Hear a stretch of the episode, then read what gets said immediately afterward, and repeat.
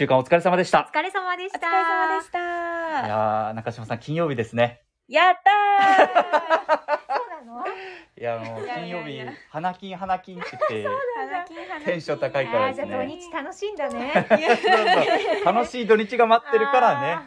花金。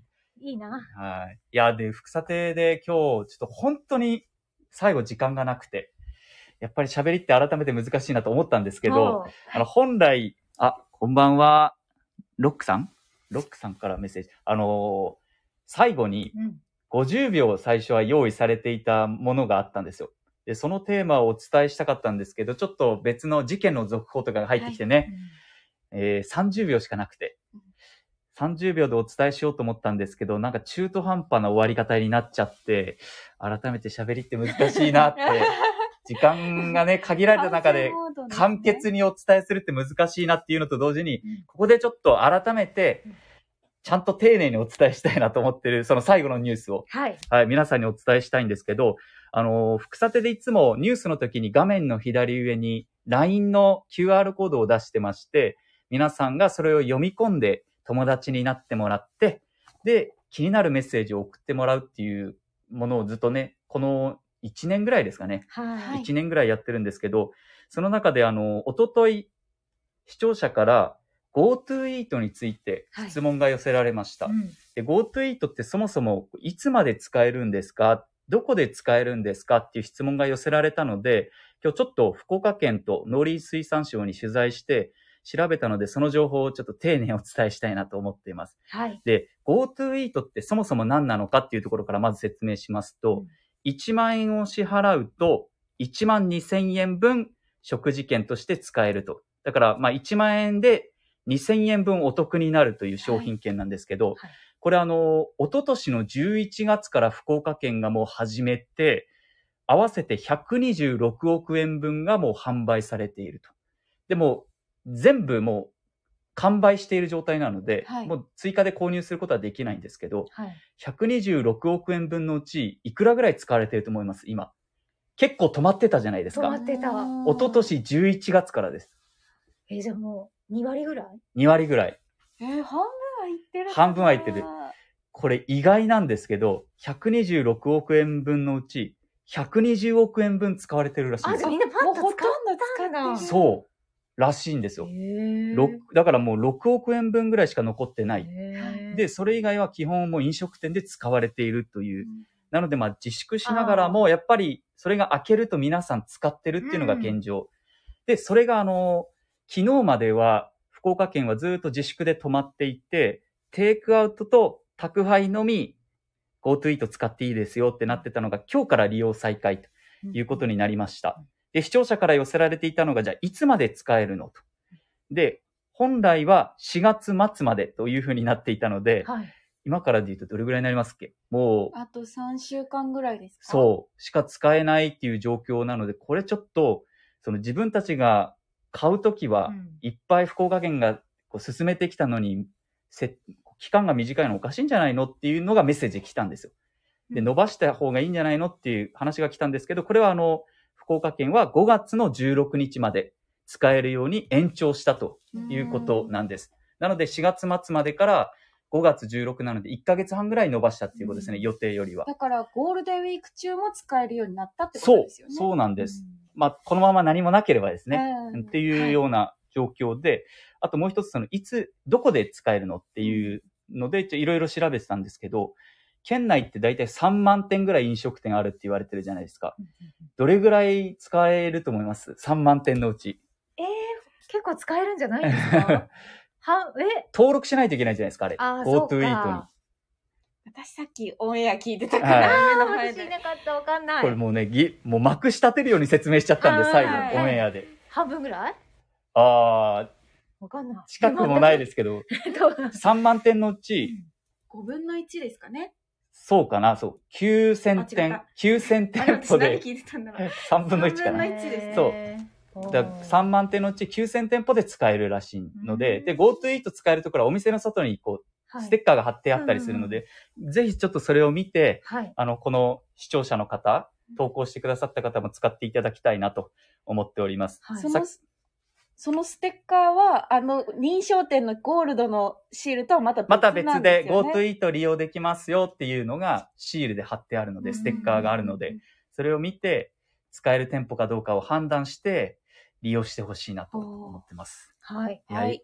で、これはちょっと LINE で先ほど返信させてもらったんですけど、で、今この内容を50秒で伝えようと思って、そう思う意気込みだったんで。で、でも30秒に なっちゃっさらて、に。さらに30秒になっちゃって、今だからな、どれぐらい喋りました、うんそうですね ?3、4分喋ったのを 30秒で伝えようとして、結局伝えたんですよ。伝えたけど、まくし立てるように終わっちゃったんで、ちょっともうダメだなって、やっぱり難しいなね。そう。自分だけだったらまだまだあれですけど、はいね、し美術さんとかにもお願いしてしっかり作ってもらってたので、何としても入れたいと思って。執念でした。そうなんです。ねはい。まあでもこれでちょっとスッキリしました。はい。はい。皆さんもぜひ質問あったらぜひ、副査定 LINE がありますので、何でもお寄せください。代わりに調べますので木。戸さんが、すはいごい調べて、木戸さんが。私が中心に調べるのかな？いや、手伝います、手伝います。よろしくお願いいたしますお。願いします。お願いします。。では、今日の副査定プラス本題を始めていきますけども、改めて今日は木戸優雅と中島空と、松井陽子が。3人でお伝えしていきます。で、えーいつも私たちの副査定プラスで金曜日にお伝えするときって、こう今週どうだったのかっていう話がメインになっちゃうので、はいはい。今日はちょっと変えて、来週の見どころをお伝えしよおーいいですね。う。ワクワクするような話を聞いて、はいぜひ副査定を見てもらいたいな、ということで、今日のテーマは、はい。はい。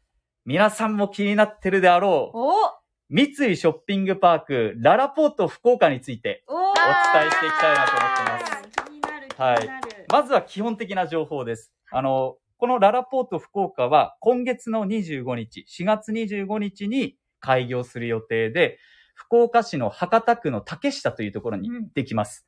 で、博,、えー博多駅から一駅の竹下駅の最寄りで、だいたいこの前歩いて測ったんですけど、10分ぐらいでしたね。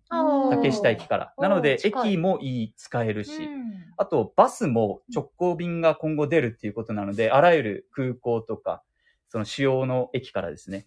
なので、まあ、それも便利かなっていうふうに思います。うんまず、その、三井ショッピングパーク、ララポート福岡で言うと、これ九州初進出。はい、で、福岡は、ララポートは17カ所目、国内17カ所目で、なんと222の店舗が入ると。うん。222ってすごいですね。ねすっごい広いでしょすっごく広かったです。この前行ったら。しかもで、しょうね。九州初出店が57店舗。おー、おー。4分の1ぐらいですね。そうそう、なんか今日わ割り、割りたがる。分数にしたがるけど。そう。いや、でも本当そう。うん57店舗ですよ、九州初出店。で、まあ、あの、来週その見どころを紹介するにあたって、この前、先週、今週か。今週取材に行ってきたんですよ。いろんな場所を。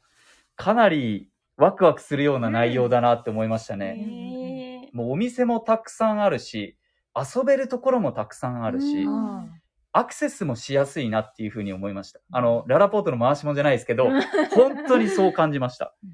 で、私が中でも注目したのは、うん。あの、屋上、商業施設のこの屋上に、あれなんて言ったらいいんだろう、スポーツパークっうんていうのができて、屋外広場みたいなものそうそうそうができてるんですよね。商業施設の屋上にスポーツパークってなかなかうんトラック、陸上トラックがあって、はいっていうのはなかなかないなーって。うんそのね、リポートしたやつを私も結構何回も見たんです。あ、そうなんですか？そこのあ VTR に行そうって、リポートをそう取材木戸さんがして。松井さんがそれをちょっと肉付けして、はい。あの、いろいろ構成をうまいことしてくださるっていうことうまいで。ことします。もうね、何ってね、もう本当木戸さん見てるだけで楽しい。も えーもう木戸さんだって、うワクワク、大はしゃぎ。いや、でも本当にね、童心に帰る。だって、いや、なんか、この中身話す前です。うん恐縮ですけど、その日、その取材に行かれた日の福さてでのスタジオ、ずーっとその話して、そうなんだ。そう帰ってきてもねあ、のね、あのね、みたいな。余韻に浸ってて。や、そうなんだ。フロアディレクターさんが、リハーサルしますよララポートね、ララポートがね。そうなんです。で、松井さんね、本当たった今その取材から帰ってきたんですよね。あはい、そうです。ちょっとああんまり種明かしできないと思うんですけど、ねその、まあ、ララポートは、その、い。地域一体となって、うん。これから、あの、盛り上げていこうとしているので、うん。あどこまで言ったらいいの？そう、これちょっと難しいですよね。え、え、まあ、じゃあでも、うん大まかなタイトルで言うと、どんな取材をされたんですか、皆さんで？私はだから、あの、来週3日間連続で福さてで特集するんですよね。はいで、それって多分福さて史上初めてだと思うんですよ。同じ一つの施設とか一つのテーマを3日間掘り下げていくっていうのは。で、3日間の中で、ここまでは言っていいのかな、うんはい。あの、交通渋滞どうなるのっていう。ああ、確かに気になるところ。片側一車線。そう、片側、ねえっと、竹下駅の沿線は片側一車線で、い、わゆるあの、博多駅から伸びる筑紫通りって言われるところは片側二車線なんですけど、うんこの前朝行ったんですよ。10時 ,10 時から開業予定らしい、あオープンする予定なんですけど、大体毎日。はい10時前ぐらいに行ったら結構混んでて平日の昼間、あの、10時前でも。じゃあそんなに混んでる場所で、ララポートがオープンすると、うん交通渋滞どうなるの？っていう。そう。で、それを解消する手立てをいっぱい考えてるんですよ。あララポートは。で、それを実際体験してきました、先に。へえ、で？で、いや、これだったらいけるんじゃないかなっていうのも確かにありました。可能性見えましたか？そう、画期的なものもあるし、へあー、こういうふうに施設を作ることで、渋滞緩和につながるのかなっていう。へ私、あそこ、ーその年末特番の時にうん。行きましたねけど、行きましたよね。行ってなんとなく触り聞きました交通渋滞を緩和するために 駐車場をこう用意してとかいう。いやそれでも無理でしょうってちょっと心の中で思ってたんですけど。いや、でもね、本当に結構いけねそ、ういけるかもしれないかな。ちょっとね、断定はできないけそうでど、すね。まあその中身を詳しく詳しくリポートしてるんで、あの、まず、多分皆さんアクセス、例えばララポート以外でも、今、家の近くの商業施設行くときって、じゃあまず、車で行けるかな、うん自家用車、あその駅使ってはい交通機関で行くかなって考えるじゃないですか。はい。あと多分、決め手になるのは、施設内のこうテナントのどんなお店が入ってるかな、いうのと、もう一つ、おそらく、あの周辺混まないかなって。思うでしょ？もう、もうそれが結構大きいかも。でしょ？うん。やっぱそう。とねーってなりだって入るのに渋滞になるから。そうそう。まあね、お店の名前言えないですけど、あるんですよね。やっぱそういうところって。うんはいこう、時間帯とかね、曜日とかによって。だからこの多分3つはポイントだと思うんですよ。商業施設が人を呼び込むためには。うんで、それをまず、その一つの交通渋滞っていうのをどうしてるかっていうのを来週一発目でお伝えします。うんそれが月曜日そう。えっ、と、あ水曜日。水曜日水曜日。で、木曜日が、じゃあ、あの、竹下駅のすぐ近くに、あの、商店街があるんですよ。はいはい竹下商店街っていうのがあって、かなり、あの、アサヒビールの工場も近くにあるので、まあそういうので、流入効果とお客さんが来るっていう効果もあるらしいんです。あと、高校が近くにあるんですよね。うん沖学園あそうそうそう。野球のそう、強いところ、うんゴルフ部とかあるんですよね。そうですね。そう、そこで、あの、ど、まあ、あの、商店街がララポートができることによって、どう思ってるのかっていう、うん、ああそうですね。期待と不安がもちろんあるんで、えね、お客さんがもっと、こう、竹下駅で降りて、はい。商店街通ってくれることで盛り上がるんじゃないかっていう声もあれば、ララポートにそのまま取られるんじゃないかっていう不安もあって、じゃあそのためにどうしようとしてるのかっていうのを、あの、これってその、竹下商店街だけではなく、例えば西陣商店街とか、うん。中洲の商店街とか、多分いろんなところが抱えてる共通の課題っていうのがあるので、そこを紐解いていきたいなっていうのが、んんうん来週の木曜日。うんはい。で、で、金曜日がさっきの話に戻るけど、松井さんが言ってたところ。そう、そうそう。木戸さん、大はしゃぎの、あの部分、スポーツパークね。スポーツパークの部分を、もう本当に喜んでる若者をうん。取材してきました。ちょっと待ってください。メッセージをまず、うんなんか、あれ？ん？土偶食堂さんから福岡のテレキューって来てます。そうです。福岡のテレキューの夕方の4時24分からやってる番組の、今このラジオですね。あ福さてという番組のラジオをやってます。ラジオとかあるんだって来てますね。えー、ど、最近開局しましたねそうです、今年。そ昨年末ですねう。ですね。昨年末に開局しました。この福さてプラスっていう、まあこれはね、あのラジオで夕方のニュースについてお伝えしてるんですけど、他のね、番組でも、さださんのね、あ、さだまさしさんと、なあ。結城アナがコラボした番組だった。り、はいそうですね。な、全く中身、中身じゃない、うん。テーマのない、はい。あとはホークスのね、ホークスを中心としたスポーツあ関係のラジオ。海外から。え、福岡、え福岡ご海外か？ら出身ですか？え、まさか福さてプラスが世界に、うえ、すごい。じゃあ、副査定は見られないけど、福岡海外からな書いてくれてるんだね。へえー、ー。あ、はい。えーありがたいです福岡ご出身ですね。すごい嬉しい。そうなんです。今、まさねに竹下地域の話をしていました。博そうなんです多区の。博多区の竹下に4月25日にララポート福岡っていう、はい。ね今ずっと聞いてたと思う。聞いてくれてたんですかね聞い っていう施設ができるんで、来週特集やりますっていうことで見どころを紹介してたんですけど、で金曜日にね、その、商店、あの、金曜日にスポーツパークができるということで、はい。屋上にできるスポーツパーク、じゃあ誰が利用するの、どんな人がこう、どういう形で使っていくの？っていうことで、はい。ちょっとだけ説明すると、はい。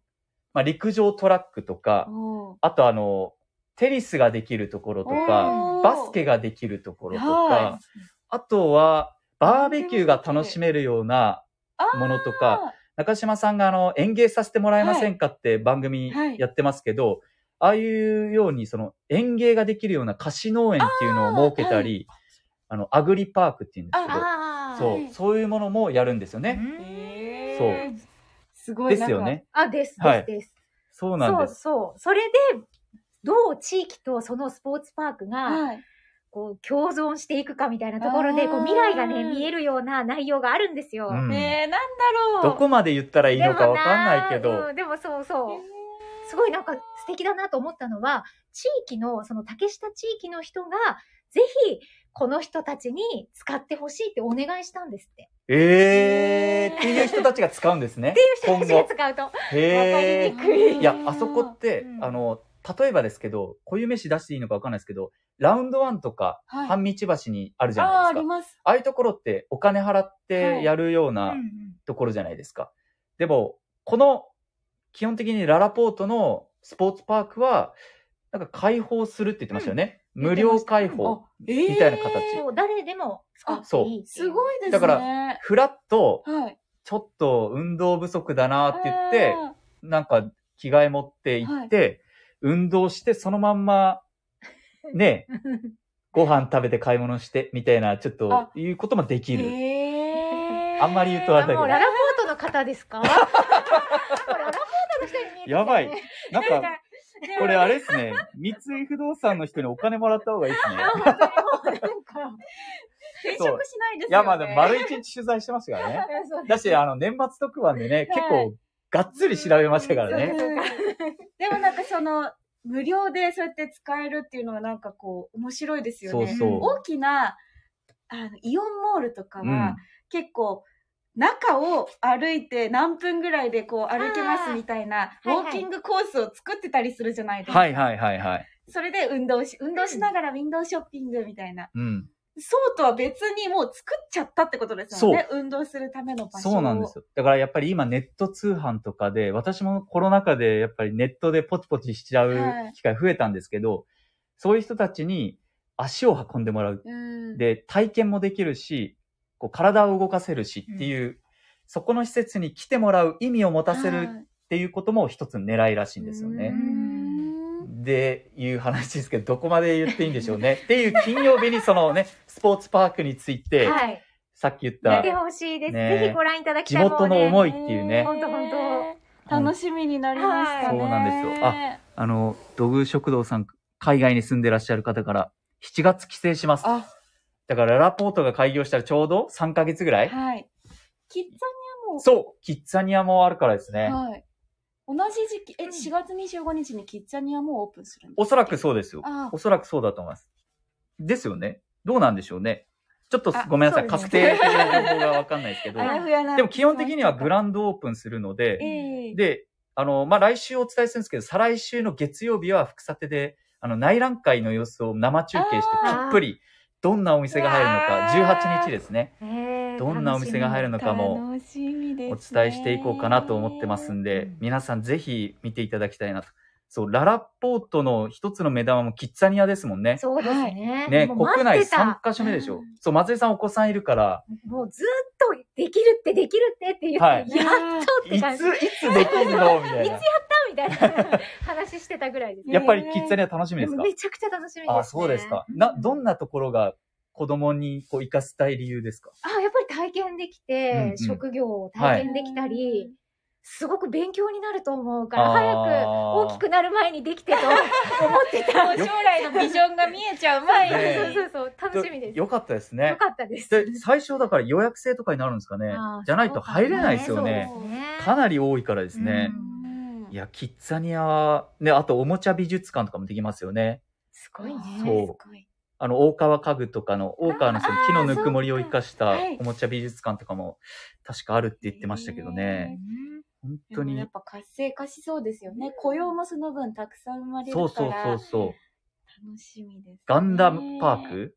ガンダムも、あー、ガンダム。あのね、あの、そびえ立ってるじゃないですか。うん正面に、はいでっかいガンダムが。うんで、中にもガンダムパークみたいなのができて、あまあ、こう、コロナが終わった後に、海外観光客に来てもらうような仕掛け。ーと、まあ、うん。ガンダムもともと好きな人たちにも、お客さんが来てもらえるように。うん。いやーなんかいろいろ、このララポートって、うん。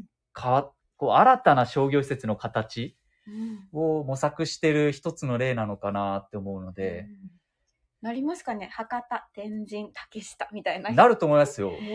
多分そのトライアングルゾーンが熱くなるみたいな世界話も、線があるのかな。うん、すごく楽しみですはね。いで、あの、これ、これ余談なんですけけど、今テレキュー入って5年目に入ったんですけど、4年前に、あの、不動産鑑定士に取材した時にですね、はい。まだ竹下にララポートできるって、なんか、その構想の段階だったんですよ、その時は。で、取材した時に、なんか地価の話で、土地の価格がどうなるかっていう話でインタビューした時に、竹下、今土地買っといたら値段めちゃくちゃ上がるか うらわ、絶対買っといた方がいいよって4年前に言われたんですよ。はいはい。私にその資金がないので買わな、買えなかったんですけど、はい。多分その時に買ってる人、うん今、うわうわだろうなって。あーそうですね。ちょっとお金の話で、リスナーの話ですけど。いや、すごいな今。答え合わせができたんですね。。そう4年経って。そう。なんかあの時ふわっと聞いてて、は、へえ、そうなんだとか思ってたけど、この前工事地価発表あったじゃないですか。はい。まあ、あの辺中っていうね、はいあの、地名になるんですけど、めちゃくちゃ上がってましたもんね。そうですね。だってなんか、あんで、寝頃、場所的にはいいけど、そうちょっとお安めな、ね、割と割安感のあるところだから、なおさらこう、そう幅がねう、ん広がってましたそうね。そうそう。博多駅からね、一駅ですごいですよね。行けるっていうのがすごいとこだったから。そうなんですよ。